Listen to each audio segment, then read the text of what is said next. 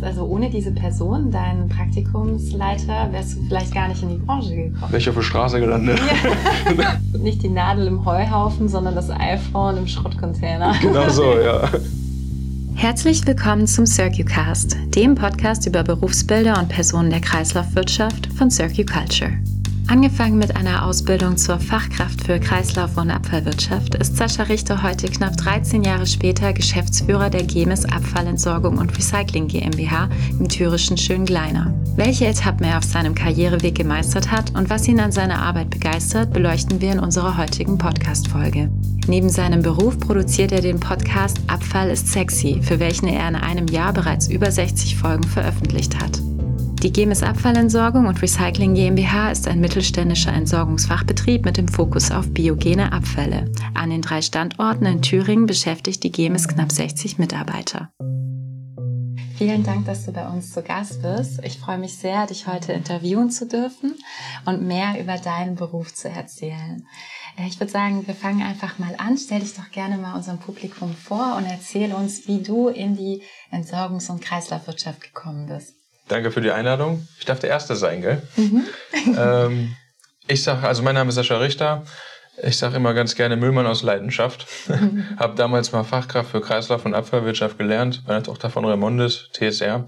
Und äh, bin heute Geschäftsführer äh, bei einem mittelständischen inhabergeführten Laden in Thüringen in der Nähe von Jena. Die Firma heißt GEMIS, Abfallentsorgung und Recycling.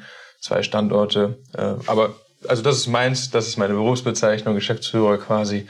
Ähm, Genau. Okay, wunderbar. Hört sich total spannend an. Wie bist du denn äh, zu der Ausbildung gekommen? Und was hat dich motiviert, quasi in unsere Branche einzusteigen? Das ist tatsächlich ein bisschen familiär gebunden. Mein Vater hat äh, für Schrottscheren die ähm, Messer quasi verkauft. Also der hat ursprünglich mal auf der Zeche gelernt, was man im Ruhrgebiet so macht, ne, unter Tage und hat dann äh, diesen Job dann gefunden und hat mich dann damals, da war ich vier, fünf Jahre alt, schon zu Schrottscheren und äh, Schreddern mitgenommen. Ah, okay. Und äh, das war für mich immer sehr beeindruckend. Und dann kam halt irgendwann die Schule. Äh, ich war jetzt nicht der Musterschüler, ganz im Gegenteil eigentlich sogar. äh, und äh, dann neunte Klasse haben wir ein Praktikum gehabt. Und da habe ich dann, dadurch, dass mein Vater halt in der Branche war, kannte er bei TSR jemanden, dann gesagt, hier willst du nicht da dein Praktikum machen? Mhm. Ich sag, jo. Und dann habe ich drei Wochen Praktikum gemacht und da der Meister, der hat äh, tatsächlich dafür gesorgt, dass ich äh, bei mir ein bisschen umgedacht habe. Ne? Weil vorher so, ich hatte gar keinen Bock auf Schule, so ich wusste immer kein Studium, kein AB, nichts. Ne? Mhm.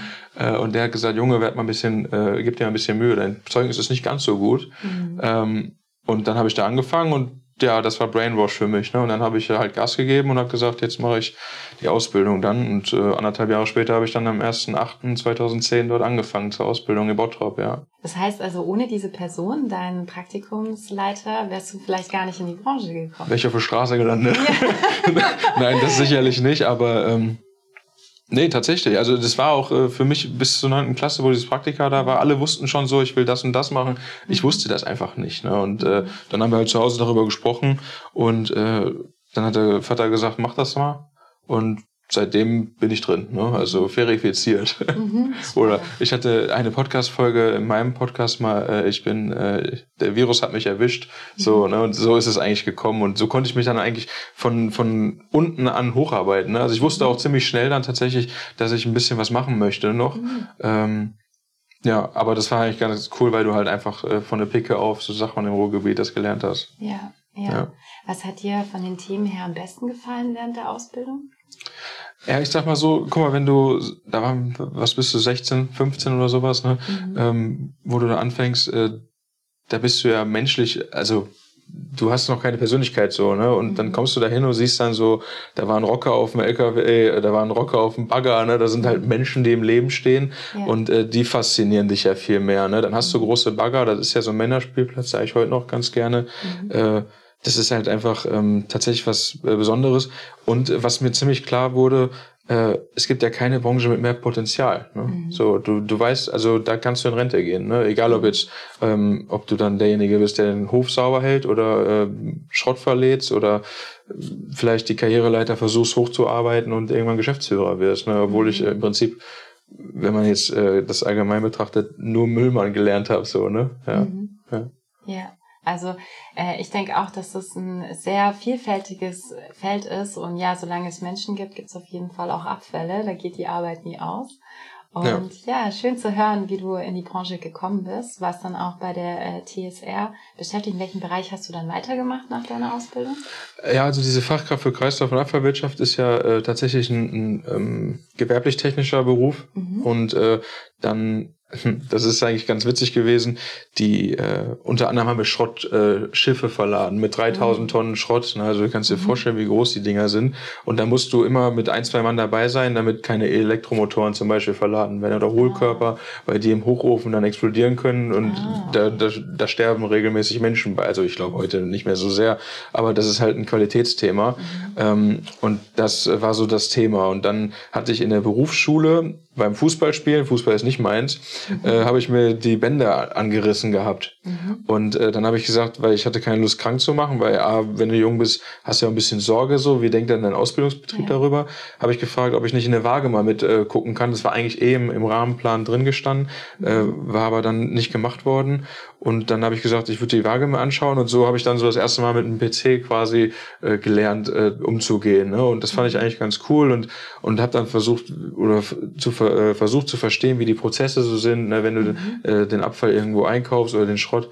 Ähm, wo kommt's denn her? Ne? Und, und dann habe ich gesagt, ja, da muss ich jetzt irgendwie was draus machen. Ne? Mhm. Ja, dann hast du die Leute gesehen, die im Handel waren, haben schöne Autos gefahren. Ne? Dann mhm. hast du, da war natürlich eine gewisse Motivation weg von hinzu. Ne? Mhm. Ja. Bist du dann auch ähm, bei der TSR aufgestiegen oder was waren dann noch so die anderen ähm, Schritte in deinem Werdegang? Ja, das tatsächlich nicht. Ähm, das war dann damals nicht gewollt, sag ich mal. Mhm. Und äh, ich wollte unbedingt den Meister machen, ne? weil in Deutschland hast du halt das Thema Qualifikation. Wir hatten gerade das Thema Schule, war nicht meins. Mhm. Äh, nicht, weil ich äh, blöd bin oder so, sondern einfach, weil ich da keine Motivation zu hatte. Mhm. Und auf einmal war ich im Beruf, in der Ausbildung, habe gesehen, ich will was machen. Dann brauchst du halt auch wieder einen Zettel in Deutschland. Ne? Und dann habe ich gesagt, äh, habe ich geguckt, was gibt's denn? Und äh, da habe ich dann diese äh, Meister für Kreislauf- und Abfallwirtschaft äh, Ausbildung gemacht. Mhm. War dann nach TSR bei einem mittelständischen Entsorgungsunternehmen, was zufällig auch Richter hieß, hat aber nichts mit der mhm. Familie zu tun.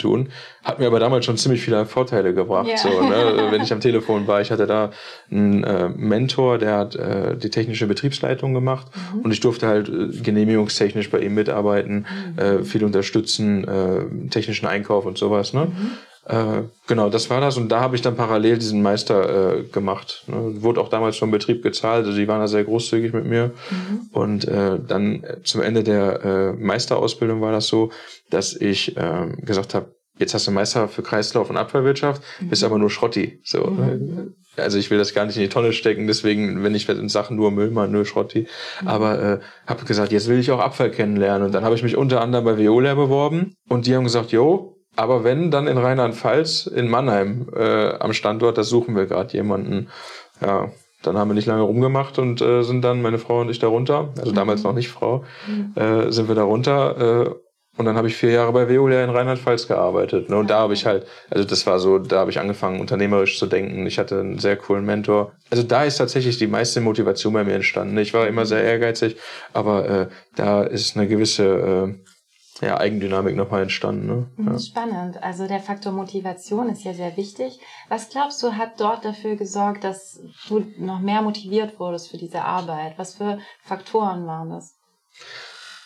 Das ist eine gute Frage. Also ich sag mal, auf der einen Seite hast du ja deine eigenen Ziele im Leben, ne? ähm, was du vielleicht erreichen willst, aber auf der anderen Seite, wenn du einmal verstehst, was du da so tust, welchen mhm. äh, Mechanismus du eigentlich in der Hand hast, wie du äh, tatsächlich auch deinen Mehrwert in die Welt äh, oder in die Gesellschaft bringen kannst, mhm. äh, das beflügelt einen. Ne? Also klar, man, am Anfang fängt man an wegen Geld, ne? so, also gerade als junger Kerl, äh, damals, da ist für mich das ziemlich am oberster Stelle gewesen. Ne? Und dann hast du bei Veolia angefangen. Äh, ich konnte dann einen Firmenwagen aushandeln, so, oder? Ja. Äh, weil klar, das sind 350 Kilometer gewesen nach Hause. Äh, das fährst du ja nicht jedes Wochenende mit deinem eigenen Auto, hast du dir dann so gedacht. Ne? Ja, und äh, dadurch kam halt was. Ne? Und dann, äh, du musst dir überlegen, da war ich 23, wo ich da angefangen habe. Äh, hast du auf einmal Leute vor dir, die auf dein Wort hören sollen, obwohl du der Sohn sein könntest. So, mhm. ne? Und dann hast du aber, oder für mich habe ich festgestellt, äh, habe ich das irgendwie hingekriegt, dass die hinter mir standen relativ zeitnah mhm. und äh, das beflügelt halt ungemein, ne? wenn die dann sehen, weil der Standort war ein bisschen schwierig, da waren zehn Betriebsleiter in zehn Jahren. Ne? Ah. So, und, und ich durfte dann da als junger Mensch mich äh, quasi meine äh, Hörner abstoßen. Ja. So, ne? Und äh, ich glaube, daraus kam das dann, dass man so eine Gemeinschaft geschaffen hat, äh, wo man gemeinsam auf Ziele hingearbeitet hat. Ne? Und, und dann kommt halt das Stein, der Stein ins Rollen. Mhm, mh. Ja. Super, vielen Dank. Ja, dann spulen wir mal ein bisschen vor auf die heutige Zeit. Heute bist du jetzt ja Geschäftsführer. Erzähl uns doch noch ein bisschen mehr über deinen Arbeitsalltag und auch über deinen Arbeitgeber. Ja, also wenn ich im Kundengespräch bin, äh, sage ich immer ganz gerne, die GEMIS hat eigentlich zwei Fundamente. Das eine ist Klärschlamm, ähm, Entsorgung landwirtschaftlich sowie thermisch.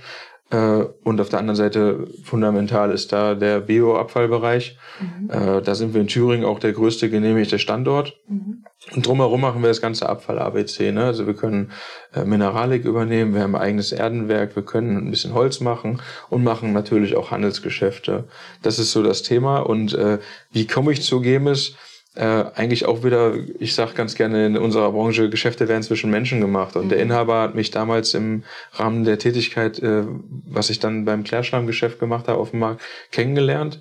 Und äh, da war ich relativ hartnäckig, weil ich unbedingt einen Stoffstrom von mir bei ihm entsorgen wollte. Mhm. Und das hat dann so anderthalb Jahre gedauert und das fand er ganz gut. Mhm. Und dann hat er gesagt, du Sascha, oder Herr Richter zu dem Zeitpunkt, hast du nicht Lust bei mir quasi äh, mit in die Unternehmensführung reinzukommen, mhm. dass ich äh, er wird jetzt 71, dass man einfach ein bisschen mehr Zeit hat. Und dann habe ich gesagt, ja, mega, das passt genau auf meine Ziele. Aber auch da wieder ein bisschen Flexibilität, da muss es halt wieder umziehen. Ne? So, mhm. äh, also zumindest unter der Woche.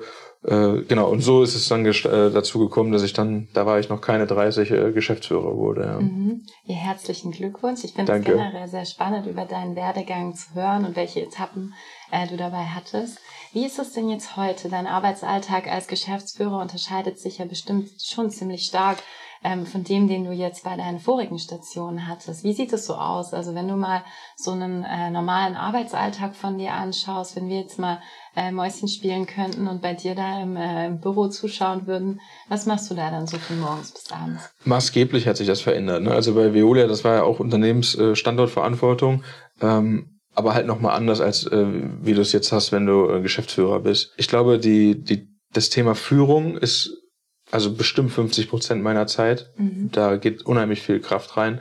Ähm, weil klar, A, kommst du als junger Kerl erstmal auch wieder in so ein neues Unternehmen rein, mhm. dann äh, musst du dich erstmal beweisen und, und auch schauen, dass es alles passt und dass du die Leute auf deine Seite holst, weil äh, man will ja gemeinsam was verändern. Mhm. Äh, Gleichzeitig haben wir aber auch unheimlich viele äh, Themen jetzt wirtschaftlicher Natur. Ne? Mhm. Also wenn du draußen so schaust, was abgeht, musst du halt unheimlich flexibel sein. Ne? Das ist der Mittelstand äh, und das sind eigentlich meine Hauptthemen. Ne? Also sicherlich Vertrieb, Führung und äh, Stoffstrommanagement. Ne? Einfach die richtigen Hebel zu bewegen und der Rest ist eigentlich eher so äh, unternehmerische Tätigkeiten wie äh, wo geht die Reise hin, ne? welche mhm. Prozesse verändern wir. Jetzt haben wir zum Beispiel ein neues ERP-Programm, also Warenwirtschaftsprogramm eingeführt. Äh, das sind alles Dinge, die äh, kosten viel Zeit, sind mhm. aber halt äh, im Nachhinein sehr effizient dann. Ne? Mhm. Wenn du jetzt mal ähm, das so betrachten würdest, prozentual gesehen, wie ist da die Verteilung zwischen äh, den Themen oder den vier Bereichen, die du gerade genannt hast? Ich glaube, es ist halt immer so eine Momentaufnahme. Ne? Also aktuell würde ich sagen, ist bestimmt 60 äh, Prozent äh, der Zeit geht in Führung drauf und dann irgendwo nochmal 20, 30 Prozent äh, Richtung äh, Vertrieb, Stoffstromoptimierung, mhm. äh, solche Themen und dann halt äh, zehn Prozent für Unvorhergesehenes. Ne? Ja, ja, stimmt.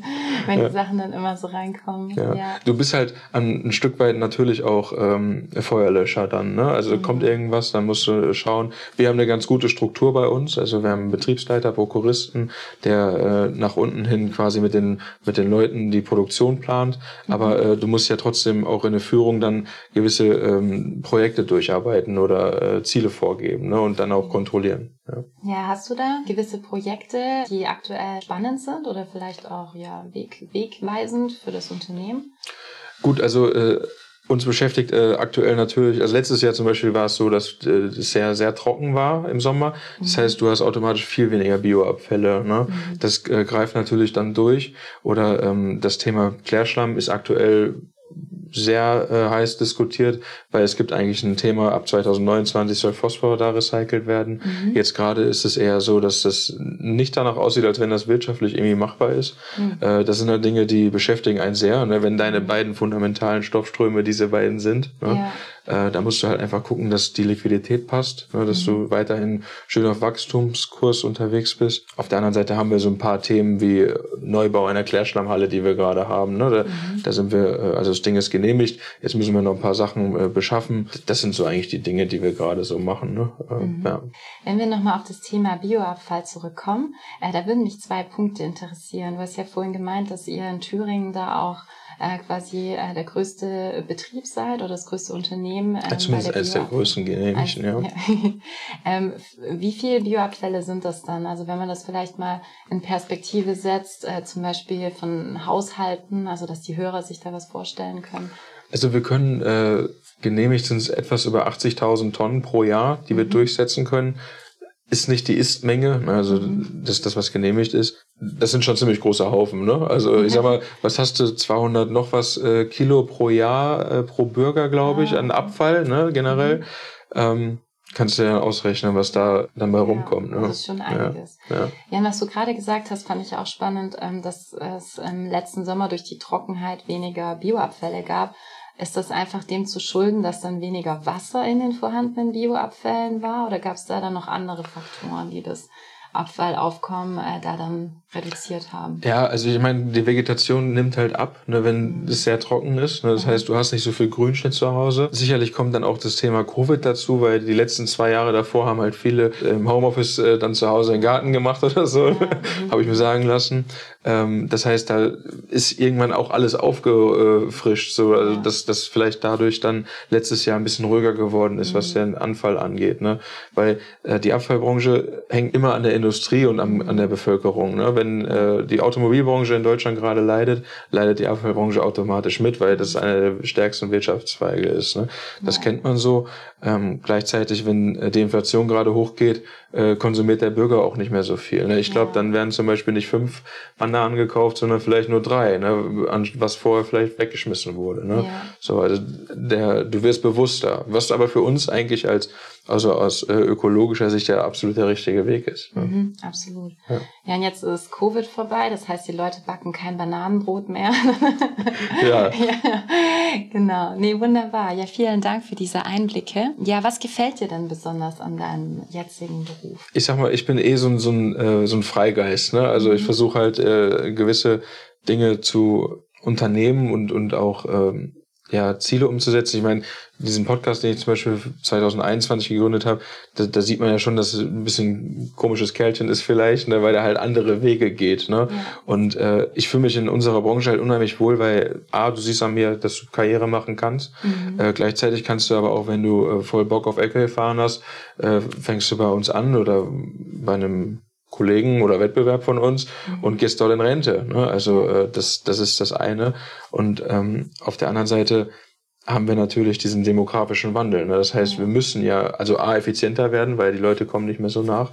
Mhm. Und B, musst du natürlich die Unternehmen viel attraktiver darstellen nach außen, ne? dass mhm. die Leute kommen und sagen, wir haben hier eine Möglichkeit, was zu verändern. Ne? Mhm. Ja. Neben halt natürlich ein vernünftiges Gehalt oder ein Lohngefüge nach Hause zu bringen, um die Familie zu ernähren. Mhm. Und da hast du das Gefühl, dass du eine gewisse Freiheit hast, in deinem aktuellen Beruf das zu gestalten? Absolut, ja. Also wir sind halt Mittelstand, ne, Inhaber geführt. Die Wege sind sehr kurz und ich habe die Möglichkeit halt da sehr viel zu bewegen äh, in der Form, dass einfach gewisse Prozesse da sind. Wenn jetzt ein Bagger gekauft werden muss oder so, dann wird das kurz besprochen und dann wird die Bestellung ausgelöst. Ne?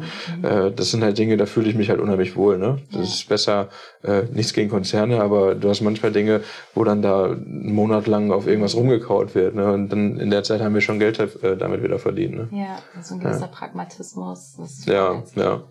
Nicht alles ganz zerkauen, ne? Ja, ja, ja, schön. Was sind Herausforderungen von, von deinem Beruf? Was sind äh, Sachen, an denen du manchmal so ein bisschen ja, zu kauen hast, wo ja, es ist halt die ganz leicht fallen. Ich glaube, wenn du einen, Unternehmer jetzt fragst, der gerade eine Geschäftsführerstelle äh, besetzen will, wird er dir sagen, ja, da gibt's keinen, der Verantwortung übernehmen will oder äh, dieses 9-to-5-Thema und so. Ne? Also die Work-Life-Balance äh, wird dann immer sehr äh, schnell so in den Raum geworfen. Wenn du mich persönlich jetzt fragst, meine äh, Herausforderungen sind sicherlich Personalbeschaffung in Zukunft. Ne? Mhm. Also das ist eines der größten Themen, wo wir was verändern müssen. Auf der anderen Seite muss der Mittelstand natürlich auch äh, Prozesskompetenz aufbauen. Ne? Also das ist sowas, wo ich dann zumindest selber attestieren würde, dass ich das ganz gut kann, dass man einfach gewisse De äh, Prozesse vom Ende her denkt und ähm, einfach schaut, dass man die Dinge angeht. Ne? Das ist nicht so, dass du da immer die allerbeste Lösung, glaube ich, hast. Mhm. Aber du kannst zumindest versuchen, das Personalthema damit zu ähm, entlasten, dass du halt einfach Dinge einfacher machst. Ne? Mhm. Also egal, wenn es eine Ausschreibung ist, dann wie wird die Ausschreibung bearbeitet, wer macht das, ne? halt äh, klare und verbindliche Themen. Ne? Das, das ist, glaube ich, so die größte Herausforderung, aber auch die größte Chance. Mhm. Mhm. Und ähm, wenn wir jetzt mal die Position von einem äh, Geschäftsführer in so einem mittelgroßen Unternehmen anschauen, für wen ist diese Art von Arbeit geeignet? Was muss man da mitbringen dafür? Mein Inhaber und ich reden da des Öfteren mal drüber so, weil am Ende, du musst dich ja auch in deinem Netzwerk damit, äh, glaube ich, ein bisschen beschäftigen. Wo sind die Unternehmen, die sehr erfolgreich sind? Wie machen dies? Ne? Ich glaube, dass Analyt also analytisches Denken da tatsächlich hilft, mir, dass du einfach Dinge hinterfragst. Ich glaube, ein unheimlich wichtiger Punkt heute ist Empathie. Mhm. In allen Dingen, ne? also egal ob Vertrieb oder Personalbeschaffung äh, oder Führung. Du musst einfach äh, verstehen, wo drückt es denn gerade auf der anderen Seite. Ne? Wenn es beim Kunde ist, äh, welches Problem will der am, am ehesten gelöst bekommen?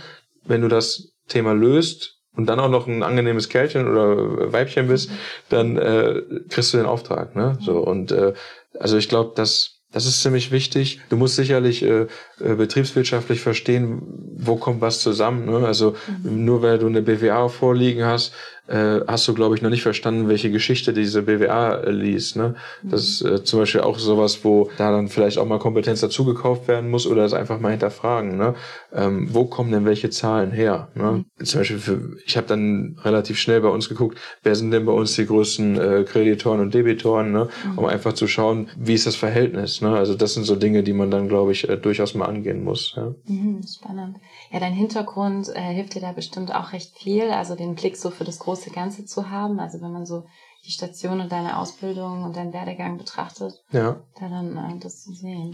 Also ich muss sagen, mir hat da äh, die Zeit bei Veolia unheimlich geholfen. Ne? Mhm. Das ist, also wenn du irgendwo Struktur lernst, dann ist es halt im Konzern. Ne? Und wenn du dann da Anfang des Jahr, äh, der 20er Jahre hinkommst, äh, ich empfehle es jedem. Ob man da alt wird, das muss jeder für sich selber entscheiden. Da gibt's, glaube ich, kein, äh, keine Wunderpille. Ne? Der eine fühlt sich wohl, der andere nicht. Aber äh, wenn du die Möglichkeit hast, irgendwo ein Studium zu machen in, in unserem Bereich und danach ein, oder ein duales Studium vielleicht sogar äh, bei Presiro, Veolia, Remondis, die sind alle top ne? und geh da hin und mach das. Ne? Weil, mhm. Also auf der einen Seite drehen die natürlich ein großes Rad und auf der anderen Seite hast du halt selber die Möglichkeit, äh, für dein Leben zu lernen. Ne? Das kann dir keiner mehr nehmen. Am Ende geht's auch nicht immer nur um Geld. Ne? Also ich glaube, äh, erstmal in sich selbst investieren, das ist, glaube ich, das Wichtigste. Also bevor man dann äh, sagt, ja, ich will Geschäftsführer werden, sondern einfach anfangen bei sich selber ein bisschen oben im Kopf ein bisschen die richtigen Schrauben zu drehen. Ne? Ja, ja, ja, total. Was glaubst du denn, wie sich das Geschäftsfeld äh, und auch das Berufsbild des Geschäftsführers in den nächsten Jahren entwickelt wird? Also wenn wir jetzt mal vorspulen würden in fünf oder von mir aus auch zehn Jahren, was glaubst du, wäre da dann anders in deinem Arbeitsalltag? Ja, ich, ich glaube tatsächlich, ähm, also wenn man jetzt guckt, ich habe hier gerade Papier vor mir liegen. Ich glaube, das Thema wird irgendwann weg sein. Ne? Mhm. Also, dass du einfach äh, deutlich mehr remote arbeiten kannst, vielleicht. Mhm. Ne? Äh, weil machen wir uns nichts vor, das, was in den letzten zehn Jahren passiert ist, ist mehr als in den letzten 50 Jahren zusammen, ne? in mhm. technischen Fortschritt. Du hast heute äh, künstliche Intelligenzen, die dir Bücher schreiben. so. Ne? Also das wird, glaube ich, in den nächsten zwei, drei Jahren schon gigantisch werden wenn du mich jetzt fragst, ich glaube, dass unsere Branche einfach jetzt auch kurz davor ist, einmal die Rakete zu zünden. Mhm. Ne? Weil, äh, schau mal, was ihr macht mit Circle äh, Culture. Ne? Das ist im Prinzip genau das Thema. Du gamifizierst gewisse Dinge. Mhm. Wenn du ähm, Vertriebswege siehst, wir machen das alles noch sehr analog. Warum geht das nicht auch schon viel digitaler? Ne? Kunden-Onboarding, ne? Mitarbeiter-Onboarding. Äh, also ich glaube, dass äh, wir in zwei, drei Jahren oder vielleicht auch in fünf Jahren dann nochmal gerne eine Podcast-Folge aufnehmen und schauen, was dabei rumgekommen ist. Aber dass es dann vielleicht viel mehr gibt, die einen Podcast haben, die viel mehr nach außen darstellen, was wir eigentlich für Bewegungen äh, quasi haben. Ne? Äh, und gleichzeitig glaube ich auch, dass wir auf jeden Fall die Abfall, äh, das Abfallaufkommen reduzieren werden, weil äh, das ist auch, äh, glaube ich, so ein, so ein Zeitgeist, den wir jetzt gerade haben, ne, dass einfach dieses ganze äh, Thema Nachhaltigkeit äh, Gott sei Dank immer wichtiger wird. Ähm, aber wir müssen, es auch an der richtigen Stelle anpacken. Ja, ja, ja, absolut. Also stimme ich dir komplett zu und ich bin auch gespannt äh, zu sehen, wo wir da dann sind. Und ja, vielleicht gibt's ja dann nochmal eine gemeinsame Podcast-Folge. Ähm, wir sind jetzt schon fast am Ende angelangt, aber ich hätte noch eine Frage für dich. Und zwar, hast du für uns noch einen Fun Fact oder irgendeine lustige Geschichte aus deinem Arbeitsalltag, die du gerne mit unserer Hörerschaft teilen möchtest? Also falls man äh, das jetzt nicht mitbekommen hat, die Fragen hatte ich vorher auch schon bekommen und konnte ein mhm. bisschen Gedanken darüber machen. Mhm. Äh, ich hatte da zwischen zwei Geschichten äh, hin und her mhm. überlegt. Äh, ich nehme die mit dem. also das eine ist eigentlich nicht so spektakulär. Da hat jemand mal bei, auf dem Wertstoffhof sein Handy halt verloren mhm. ähm, in einem 36 Kubikmeter Container und äh, brauchte das Handy unbedingt wieder, warum auch immer. Und äh, mhm. dann hat er gesagt, könnt ihr das für uns machen? Und dann haben wir diesen äh, 36 Kubikmeter äh, Container mühselig mit zwei Mann plus ihm und äh, einem Bagger auseinandergesortiert und mhm. haben das Handy sogar fast unbeschadet wiedergefunden. Ja, verrückt. Äh, das war ganz gut. Aber nicht, nicht, die Nadel im Heuhaufen, sondern das iPhone im Schrottcontainer. Genau so, ja. Und das andere war, äh, ich hatte einen Mitarbeiter, der hat eine Sammeltour, eine gewerbliche Sammeltour gehabt und da war bei äh, dem großen goldenen M äh, mhm. einen Container zu tauschen und da hat er äh, mich angerufen und sagt, äh, Herr Richter, ich habe ein Problem. Ja, was denn? Ja, ich habe ein Auto touchiert. Ich sag, ja, okay, das passiert, machen wir Schadensmeldung, Kontaktdaten und so, ne? Wie sich das halt gehört. Äh, sagt er, ja, es ist aber nicht irgendein Auto, es ist ein, äh, ein gelbes Auto. Ich sag, okay, was für ein gelbes Auto? Das war ein Lamborghini. Ja, oh je. Und ich sag, oh. Und dann äh, haben wir dann halt die Kontaktdaten ausgetauscht. Mhm. Da ist tatsächlich nie was gekommen. So, ja. ich weiß nicht, was der Typ, also ob das Auto geklaut war oder so, ich weiß es nicht, weiß. aber äh, auf jeden Fall, das war sicherlich ein 20, 30.000 Euro Schaden, mhm. ist nie was gekommen. Also okay. solche Dinge passieren dir dann. Ne? Und wenn man ein bisschen darüber nachdenkt, kommen, glaube ich, noch ein paar andere witzige Geschichten. Ja. ja. Ja, schön. Ja, vielen Dank fürs Teilen und vielen Dank auch, dass du bei uns zu Gast warst in unserer ersten Folge vom Circuitcast. Mit diesen Worten verabschiede ich mich äh, ganz herzlich von dir und auch von unseren Zuhörern und ja, wünsche allen noch einen schönen Tag. Danke für die Einladung.